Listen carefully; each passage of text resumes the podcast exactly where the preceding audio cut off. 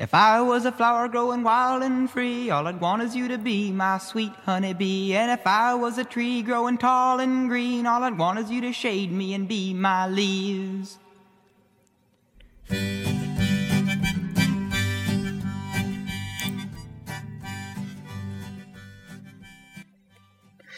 Hi, everybody. Welcome back to 英语口语每天学. I'm your friend Ben.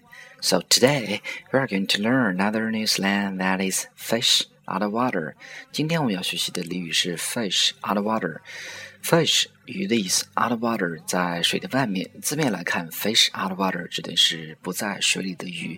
In English, it means someone in a situation that they are unfamiliar or unsuited for。在英文里，指的就是一个人处于一个不熟悉或者不适应的环境。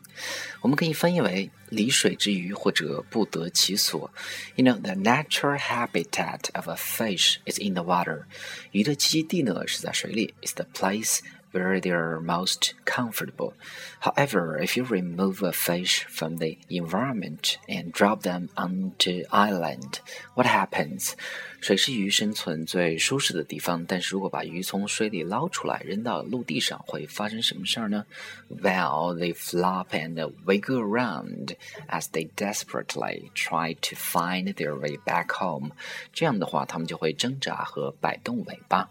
Thus, people must have noticed how awkward a fish looks after being taken out of the water, and the uncomfortable fishy situation began being applied metaphorically to people who look to be out of their comfort zone.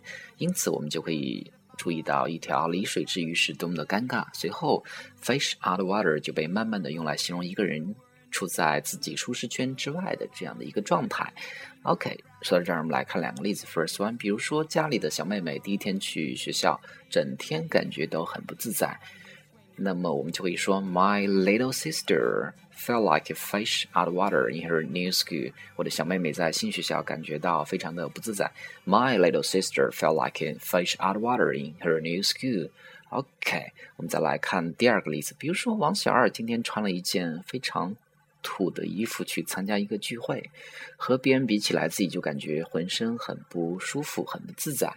那么我们就可以说，At the party, he felt like a fish out of the water in his shabby clothes. At the party, he felt like a fish out of the water in his shabby clothes. 晚会上，他穿着寒酸的衣服，感觉到很自在。